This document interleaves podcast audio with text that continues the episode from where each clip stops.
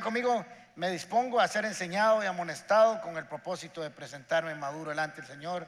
La gracia del Señor abre las puertas y el carácter las mantiene abiertas. El perdón es el acto humano que más nos hace parecernos a Jesús. Podemos hacer muchas cosas, atender a los necesitados y muchas otras cosas más que nos hacen parecernos a Jesús. Pero si hay algo que nos hace parecernos a Jesús es el acto de perdonar. Y hoy vamos a aprender acerca del perdón. Hoy terminamos la serie Camino al Destino. Espero que haya sido de provecho y crecimiento para su vida. ¿Quiénes han visto todas las anteriores series o capítulos? Si no las ha visto, vaya a nuestro canal digital y ahí puede ponerse al día, porque la idea es que usted pase por cada una de esas pruebas y aprenda a lidiar con cada una de ellas. Por cierto, si va a nuestro Facebook e Instagram, va a encontrar una receta de cocina que doy ahí maravillosa y que la va a disfrutar. Vaya a nuestras redes y las, ¿quiénes las han visto? Magnífico este chef, ¿verdad? Lo que hago es enredarlo, pero quedó riquísimo. Muy bien. Así que espero que hayan aprendido acerca de esta serie y las diferentes pruebas que tuvo José en su vida.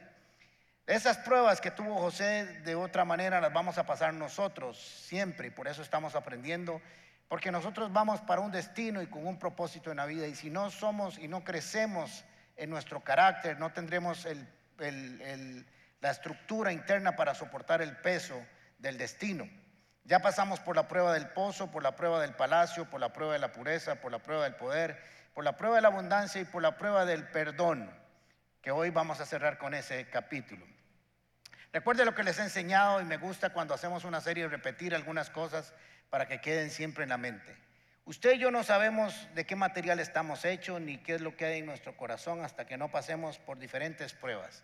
Una de esas pruebas es la adversidad. Siempre vamos a tener problemas, siempre vamos a tener luchas, siempre vamos a tener circunstancias contra las cuales pelear y usted y yo no sabemos de qué material estamos hechos ni los, que nos rodean hasta que no enfrentemos la adversidad. La otra prueba que vamos a enfrentar es la abundancia. Vamos a ser probados cuando estamos bien. Mucha gente se pierde en el camino cuando está bien porque cuando nos están apretando los mecates acudimos a Dios, pero cuando se sueltan ya aflojamos. Deuteronomio capítulo 8, el Señor le dijo, tengan cuidado cuando lleguen a la tierra prometida y todo les vaya bien para que no crean que lo hicieron ustedes y se olviden. La otra prueba es que usted y yo no sabemos quiénes somos ni qué material estamos hechos hasta que estemos solos. Lo que usted y yo hacemos cuando estamos solos, eso es lo que realmente somos y eso es lo que hay en nuestro corazón. Así que si vemos la vida de José, pasó por la adversidad, por la prueba de la abundancia y estuvo solo con la esposa de Potifar y salió victorioso. Pero les voy a añadir una cosa más. Usted y yo no sabemos quiénes somos ni material que estamos hechos hasta que no tengamos que perdonar. Duro, ¿verdad? No me digan que así es fácil porque es duro. Y por eso nos cuesta tanto hacerlo. La mayoría de la gente, o para no decir el 100%, porque no podemos decir que es el 100%, tiene problemas con perdonar o tenemos problemas con perdonar. La razón es porque no sabemos por qué tenemos que perdonar, no sabemos para qué tenemos que perdonar y no sabemos los, y no conocemos los beneficios del perdón. Y la Biblia nos enseña muy claramente que nosotros debemos perdonar. Es un mandato bíblico, aunque usted no lo crea, perdonar. Pero es un mandato bíblico que tiene como propósito nuestra sanidad, nuestra liberación y nuestro bienestar. No somos conscientes del daño que nosotros tenemos a la hora de no perdonar hasta que perdonamos y nos damos cuenta y decimos, así vivía yo, así pensaba yo, hasta que perdonamos. Entonces en este capítulo vamos a aprender bastante de eso. El perdón tiene su origen en el dolor, o la falta de perdón, perdón, tiene su origen en el dolor. Nos cuesta perdonar porque hay un dolor. Si no hubiera dolor, no hay nada que perdonar. Entonces el primer elemento de la falta del perdón es que tenemos un dolor. Y lo segundo es que ese dolor hace que en nosotros nazca, surja un deseo de venganza y del castigo por el que nos ofendió. Viene un dolor y el dolor produce una raíz en nosotros que queremos vengarnos y queremos que la otra persona pague lo que nos hizo. Es que de ese desgraciado tiene que pagarla. El, componente de la venganza está ahí incluido. Es que esa mujer lo que me hizo, o ese, o mi papá, o mi mamá, o un profesor, o el bullying de la escuela, o un socio que me robó, aquellos que me difamaron, tienen que pagarla. Así que siempre está compuesto de dolor y un deseo de venganza que busca el castigo del ofensor y debe dolerle más que a mí. Ojalá le duela el resto de la vida. Eso es como pensamos cuando tenemos dolor. Capítulo 50 del libro de Génesis. Es la primera vez en 50 capítulos que lleva la Biblia que aparece la palabra perdón o perdonar. Y aparece aquí con la figura de José debe ser importante en la vida de José y entonces nosotros vamos a aprender algo. Versículo 15 del capítulo 50. Al reflexionar sobre la muerte de su padre, los hermanos de José concluyeron, tal vez José nos guarde rencor. Ah, no, cuidado. Y ahora quiera vengarse de todo el mal que le hicimos. Mire qué interesante porque aquí en el capítulo 15 casi que tenemos un tratado del perdón. Y nos dan los dos elementos que, que, están incluidos en no perdonar, rencor y venganza. Ahora se los voy a explicar. Antes de morir, tu padre dejó estas instrucciones. Dígale a José que perdone, por favor, la terrible maldad de sus hermanos que sus hermanos cometieron contra él. Así que, por favor, perdona la maldad de los siervos del Dios de tu padre.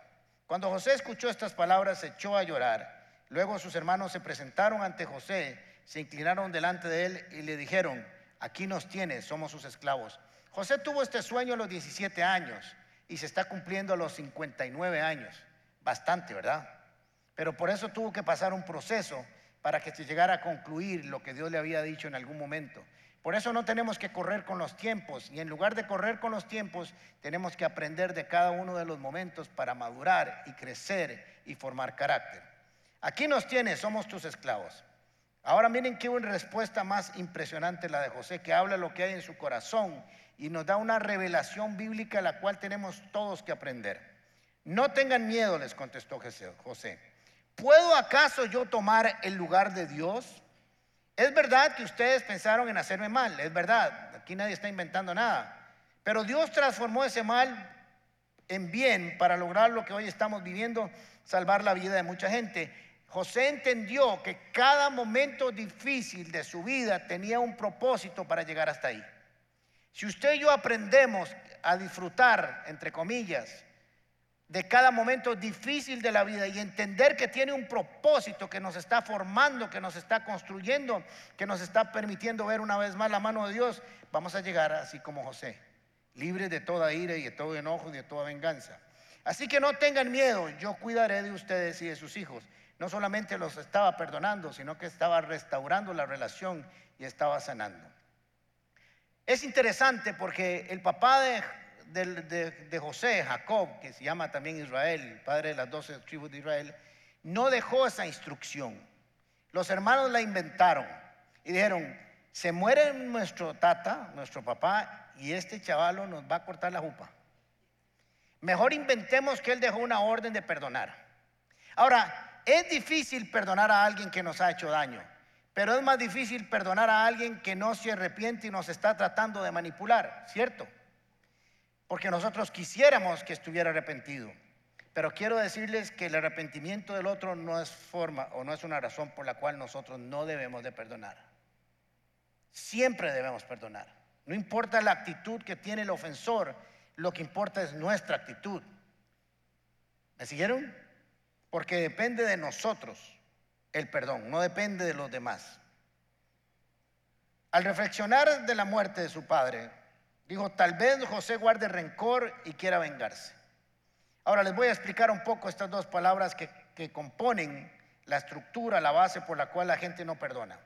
Rencor es un sentimiento, un resentimiento, un enojo profundo y persistente, es constante, permanente. Todos los días usted se acuerda del de la vieja aquella, del profesor aquel, y a veces del papá que me hizo aquello, o del profesor, o del bullying, o del que hizo un chisme que me avergonzó, etcétera, etcétera, etcétera. La venganza es el otro componente, es un sentimiento motivado por esa ira y ese enojo persistente profundo, que quiere devolver el daño parecido al nuestro o mayor, igual de manera consistente. Usted puede conocer a personas, y yo he conocido y he orado por gente, que tiene 20 años de cargar con el odio, el rencor y el deseo de venganza. Y lo peor es que han arruinado esos 20 años de su vida tratando de demostrar, porque alguien que no perdona va a pasar cada segundo, cada minuto, cada hora, cada día, cada año, cada mes de su vida tratando de demostrar que el desgraciado es el otro y no fui yo, que el malo es el otro y no soy yo, y que el otro o la otra deben de pagarlo. Pasaremos nuestra vida en eso. Cuando alguien no perdona y no entiende el perdón, no se le ha enseñado a perdonar. Pasará toda su vida tratando de demostrar que no es el culpable y que hay alguien que tiene que pagarlo. Hay que saber lo que significa el perdón y cómo se aplica. Porque la gente cree que le hace, que le está haciendo un bien a la persona que está perdonando. Y tal vez. Pero el primer beneficiado cuando perdonamos somos nosotros mismos. Y eso no lo procesamos correctamente. Se ha dicho que cuando alguien no perdona y quiere venganza, es como tomarse un veneno uno esperando que el otro se muera. Pasamos envenenados nuestro corazón y nuestra mente esperando que las otras personas sufran cuando los que estamos sufriendo somos nosotros. No estoy diciendo que perdonar sea fácil, porque si fuera fácil todo el mundo lo haría inmediatamente. Pero es un acto que está motivado en la Biblia a hacer de parte de Dios. Ahora les voy a decir por qué es tan difícil perdonar. Porque el perdón es uno de los actos más antinaturales del hombre. No está en nosotros, en nuestra naturaleza. No deseamos, no salimos del vientre de nuestra madre y decimos, qué lindo, vamos a perdonar. De hecho, nacemos con un espíritu de venganza por nuestra naturaleza que Es un acto antinatural del ser humano. No está en nosotros, hay que aprenderlo, hay que practicarlo, hay que ser educados, hay que estar instruidos, porque por eso la Biblia nos manda a hacerlo y nos dice cómo hacerlo, porque si estuviera naturalmente nosotros no tendría Jesús por qué tomarse el tiempo para enseñar a hacerlo. Los hombres somos por naturaleza vengativos y si no, veamos la historia de la humanidad. ¿Qué significa perdonar? Perdonar es desatar, liberar, soltar, totalmente. Diga conmigo, totalmente. No es un poquitito. Es absolutamente soltar, desatar del castigo y la venganza que deseo sobre alguien para con esa persona. Lo suelto. No me voy a vengar, no deseo tu mal, te perdono, siga adelante, yo voy a vivir feliz. Cuando no perdonamos, lo que estamos diciendo es lo siguiente. Usted merece el castigo eterno en el infierno. Y espero que cuando usted llegue, Satanás personalmente lo esté esperando. Y le pegue la mejor y peor paliza que usted ha recibido en su vida. No quiero tu mal, por si acaso, pero eso es lo que deseo. Y con ese sentimiento caminamos por años. En lugar de pensar que el primero que se libera de la cárcel somos nosotros mismos. Los primeros que nos hemos beneficiado somos nosotros mismos. Hay gente que no ha entendido por qué debe perdonar, ni cómo debe perdonar, porque es inconsciente del daño que se está causando. Y lo son hasta que perdonan y dicen, todo esto andaba cargándolo yo por años. Sí, pregúntele a sus familiares, a sus amigos, a los compañeros de trabajo, a su esposo, a su esposa, o con todos los que se relaciona, y se darán cuenta de que sí, todo eso estaba sucediendo en su vida, pero usted no era consciente. Aquí hay una de las grandes revelaciones que José nos, da y que tenemos que todos aprender. ¿Puedo yo acaso tomar el lugar de Dios? Cuando no perdonamos, y voy a repetir esto constantemente. Cuando no perdonamos, tenemos rencor, odio, ira, enojo, resentimiento constante y un deseo de venganza. Y, José dije, cada vez que yo tenga ese sentimiento, estoy tomando el lugar de Dios. Si no, leamos Romanos capítulo 12, versículo 19. Queridos hermanos, no tomen, ¿Qué? Ustedes mismos. Sino que dejen que Dios sea quien castigue. Porque la escritura dice, a mí me corresponde hacer justicia, yo pagaré, dice el Señor. José dice, si yo hago justicia y si yo soy el que me vengo, tomo el lugar de Dios. Y obviamente es imposible tomar el lugar de Dios porque lo haremos mal. Quiere decir que usted se va a vengar y va a hacer justicia de manera equivocada. Porque la justicia suya y mía no es la misma que la de Dios. Cuando nosotros perdonamos, lo que estamos diciéndole es, yo tengo la fe suficiente, la confianza suficiente en mi Dios para saber que a su tiempo y en su lugar Él va a hacer justicia y va a pagarle a cada uno como corresponde. Y yo me libero de ese trabajo. Porque usted y yo somos injustos. Usted se va a vengar más de lo que debería vengarse. Y después de vengarse, va a querer vengarse otra vez. Y si lo ve llorando al que le hizo daño, entonces lo va a vengar otra vez. Permanentemente. Mejor confiemos en la justicia de Dios.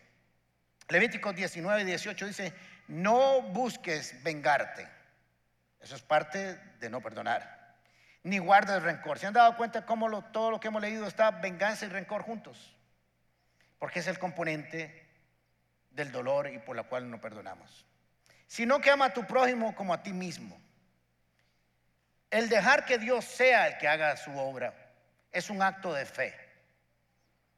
Y que Dios tiene el propósito de que así sean nuestras vidas para traer beneficio. ¿Cuándo perdonó José a sus hermanos? José perdonó a sus hermanos desde el principio. Si no, no hubiera podido superar las pruebas, si no, no hubiera llegado a su destino. No encontramos un solo pasaje, no encontramos una oración, no encontramos una referencia donde diga que José tenía odio, rencor, ira, enojo, venganza, sino que su actitud permanente y constante estaba en hacer el bien. Y eso solo lo puede hacer alguien que está sano. José perdonó en el mismo momento en que le, quitaron su traje de luces. José perdonó en el mismo instante cuando lo echaron en el pozo. Jesús perdonó en el, eh, José perdonó en el mismo momento que lo vendieron como esclavo. Jesús perdonó a la esposa de Potifar en el mismo momento que lo enjuiciaron injustamente. José perdonó al que se le olvidó el copero del rey que dos años después se acordó de él. Siempre estaba en una actitud de perdón. ¿Por qué? Porque cuando él dice esto a sus hermanos, ¿puedo yo tomar el lugar de Dios? Él lo tenía desde chiquitito, desde joven, y se hizo una verdad en su vida. Tenemos que aprender a traer las verdades del reino a nuestra mente, a nuestro corazón, para poderlas poner en acción. Cuando no perdonamos tenemos un dolor doble. El dolor que nos causó la ofensa y el dolor de seguir buscando la venganza del otro. Son dos dolores. Y el dolor de permanecer atado, el dolor de permanecer siempre con enojo, uno consecuencia de las otras. Pasaremos una vida amargada y dañada, triste, porque no perdonamos. Y tenemos que aprender que hay que liberarnos de eso lo más pronto posible. Podemos vivir disfrutando la vida de una manera libre y sin ataduras si tomamos la dirección de Dios. Cuando Jesús estaba en la cruz del Calvario, estaba ya a punto de, morir, estaba flagelado, molido, triturado, desangrado, insultado, condenado injustamente, porque era usted y era yo los que teníamos que estar ahí. Jesús dice, Señor, perdona a los padres porque no saben lo que hacen. Y me llama la atención que Él nos dice, Señor, los perdono. Porque Él ya los había perdonado en su corazón. Porque Él estaba ahí por amor a nosotros. Pero le estaba pidiendo al Padre que tuviera misericordia y perdón de aquellos que estaban sin saber crucificando al Cordero de Dios que quita el pecado del mundo. Nosotros tenemos que liberarnos pronto. Cuando usted recibe una ofensa, cuando usted recibe algo que le causa daño, vaya y tómese un tiempo para perdonar. ¿Quiere vengarse de sus enemigos? Nadie levante las manos, ¿verdad? quiere vengarse de sus enemigos, perdónelo inmediatamente y verá cómo aquel se enojó porque no le hizo mal. Si usted perdona inmediatamente una ofensa y se libera y tiene sonrisa, aquel que lo ofendió le dice, que madre, no me resultó lo que yo le iba a hacer. Porque usted se sana y se desata de una vez. Mateo capítulo 6, se acercaron los discípulos y le dijeron, Señor, enséñanos a orar. Así que Jesús les enseñó el Padre Nuestro, creo que cada uno de nosotros lo conoce. Padre nuestro que estás en los cielos, santificado sea tu nombre, venga tu reino, hágase tu voluntad aquí en la tierra como en el cielo. El pan nuestro de cada día, dándolo hoy. Versículo 12. Perdona nuestras deudas, y ahora les voy a explicar por qué dice deudas. ¿Cómo? Que significa de la misma forma, igual a que también nosotros perdonamos a, nuestros deudores y no nos dejes caer en tentación, sino líbranos del maligno. En esta oración, lo único que tenemos que hacer es orar y perdonar. El resto es acción de Dios.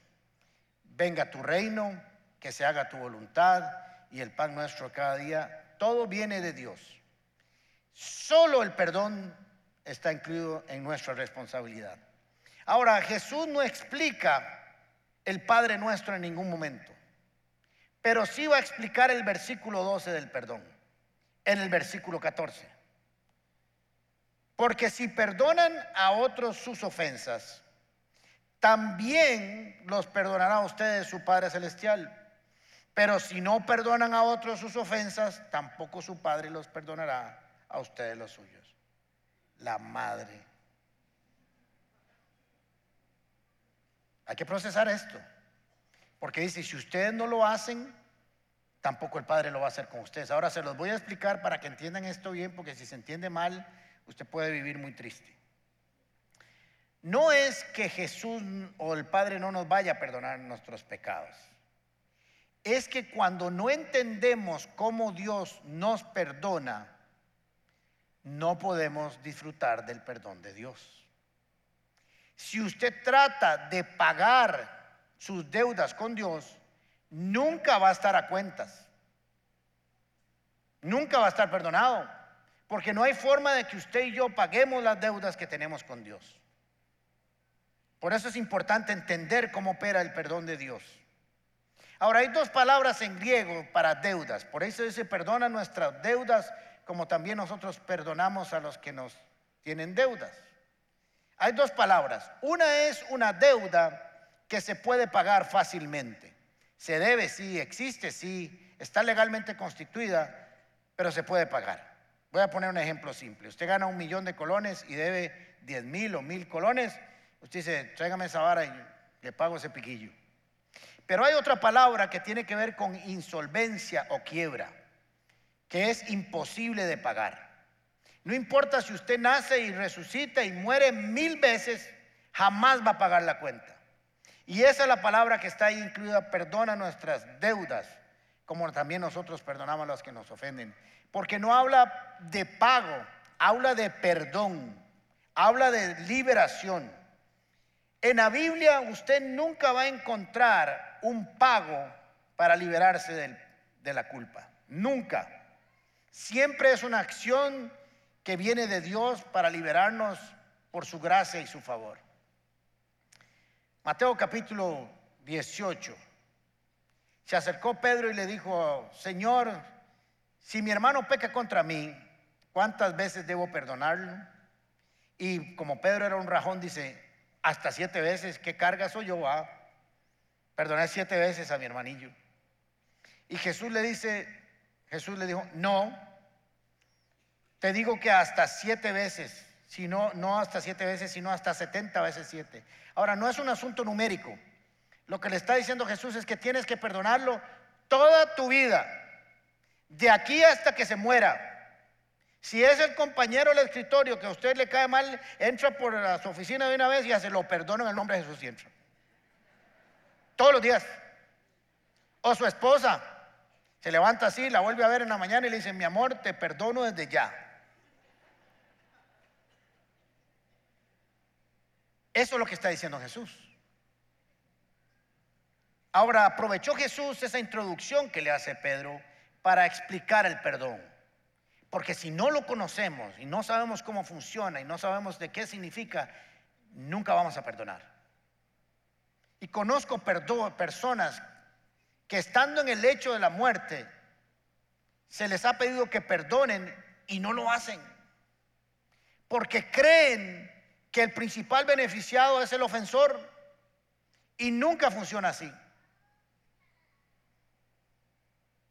Por eso dijo Jesús, versículo 23, el reino de los cielos es semejante, o sea, se parece a esta historia que yo les voy a contar.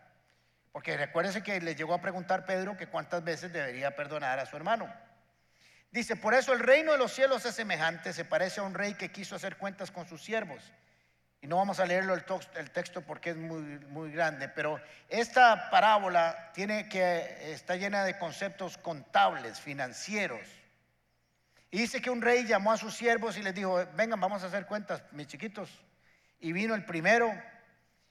Y la deuda era tan grande que dice el rey, así era antes, por dicho ya evolucionamos, vendan a su esposa, a sus hijos y a él, o los hacen esclavos míos y vendan todo lo que tiene para pagarme. Porque este hombre no me puede pagar nunca. Entonces él le rogó y le dice, Señor, ten misericordia de mí, dame tiempo para pagarte. Esto no está incluido en el texto, pero yo me imagino que el rey dijo, ¿para qué le voy a cobrar si este chaval nunca me va a pagar? Mejor te perdono las deudas, te las libero. Váyase para la casa y no me debe nada. Nunca estuvo incluido un pago. Nunca. Ahora esta persona sale de estar en la reunión con el rey y se encuentra otro deudor. Y sabiendo lo que había pasado, le dice, págame. Ahí en la puerta de donde él venía saliendo con el rey. Y le dice, no te puedo pagar. Pues agarren a este hombre, vendan su familia, vendan sus hijos, vendan todo lo que tiene hasta que me pague. Y entonces le fueron a contar al rey. Versículo 31. Cuando sus consiervos vieron lo que pasaba, se pusieron muy tristes y fueron a contarle al rey todo lo que había pasado. Entonces el rey ordenó que presentarse ante él y le dijo, siervo malo, yo, ¿qué dice ahí? Quiero oírlos. Dice, ¿me pagaste? No. Yo te perdoné toda aquella gran deuda porque me rogaste. ¿No deberías tú tener misericordia de tu consiervo como yo la tuve de ti? Perdona nuestras ofensas como también nosotros perdonamos a los que nos ofenden. Perdona nuestras ofensas de la misma manera como pues nosotros perdonamos de la misma manera como tú nos perdonas. Y le dice el rey, ¿no tuviste que haber perdonado, haber actuado con él como yo lo hice contigo? Muy enojado, el rey lo entregó a los verdugos para que lo torturaran, porque no perdonar y no pagar las deudas de la ofensa es una tortura, hasta que pagara todo lo que debía. Así también mi Padre Celestial hará con ustedes si no perdonan de todo corazón. La... Se despeinó Tere aquí. Ahora se complicó. Porque ahora me está diciendo Dios que si yo no perdono, él no me perdona. Ahora, no les voy a decir, no entiendan que Dios no perdona. Es que cuando yo no entiendo el perdón de Dios, no lo puedo recibir. Cuando yo no entiendo cómo Dios perdona, no lo puedo recibir. Efesios capítulo 2, versículo 8 y 9. Porque por gracia, gracia es favor inmerecido por gracia ustedes han sido salvos y para ser salvos hay que haber sido perdonado mediante la fe.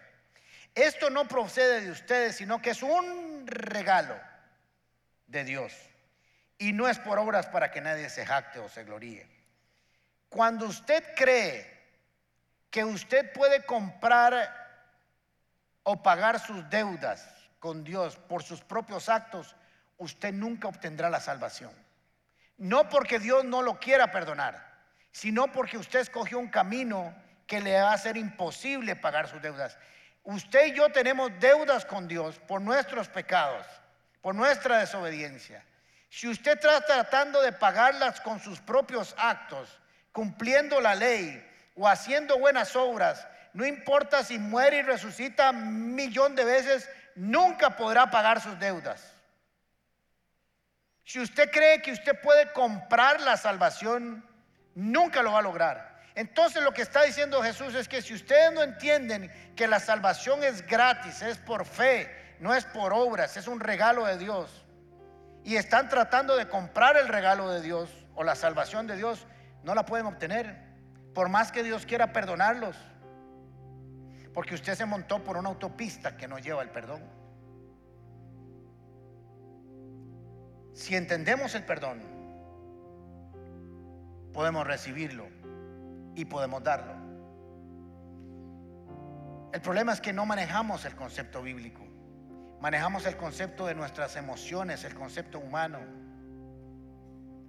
Queremos venganza, porque sí nos dolió lo que nos hicieron. No es que sea un invento lo que te pasó. No es que lo imaginaste. Pero si no tomas la decisión de perdonar, porque el perdón es una decisión. Si estás esperando sentir el perdón, te moriste sin hacerlo. Porque no se siente. Es una convicción profunda de la enseñanza del Padre Nuestro y la enseñanza que Jesús le dio a sus discípulos con debo perdonar a mis hermanos cuántas veces. Si no, nos vamos a equivocar en el camino. Hebreos capítulo 12, versículo 15 dice, cuídense unos a otros para que ninguno de ustedes deje de recibir la gracia del Señor o la gracia de Dios. Tengan cuidado que no brote ninguna raíz venenosa de amargura. La falta de perdón hace que vivamos una vida amargada, hay personas, y me perdonan el ejemplo, que se divorciaron hace 15, 20 años y vienen a Divorce Care, a nuestro grupo de sanidad de divorciados, y llevan las primeras capítulos y me dicen, pastor, es como si me hubiera divorciado ayer. Creí que lo había sanado, pero no, solo lo había puesto debajo del tapete. Yo quiero decirles, los voy a sacar de una mentira de este mundo. El tiempo no cura absolutamente nada, solo lo tapa todo. Cura una decisión voluntaria de sanarse y de buscar la sanidad. El tiempo lo cura todo, mentiras. El tiempo oculta muchas cosas, pero tarde o temprano lo que está en su corazón va a salir.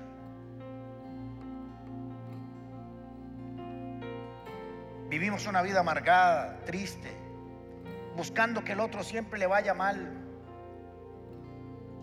buscando siempre cómo causarle daño a, aquel ofensor y causándonos daño solo a nosotros mismos. Porque el otro, la otra andan paseando por todo el mundo felices y no se da cuenta que usted está en un colerón. Y lo vio por Facebook y anda paseando por ahí divirtiéndose. En lugar de usted montarse en el avión y, si él anda en Punta Arenas, usted se va para Europa. Porque usted es más feliz. Porque usted se liberó. Pero están en un chichón constante. Cierre sus ojos un momentito.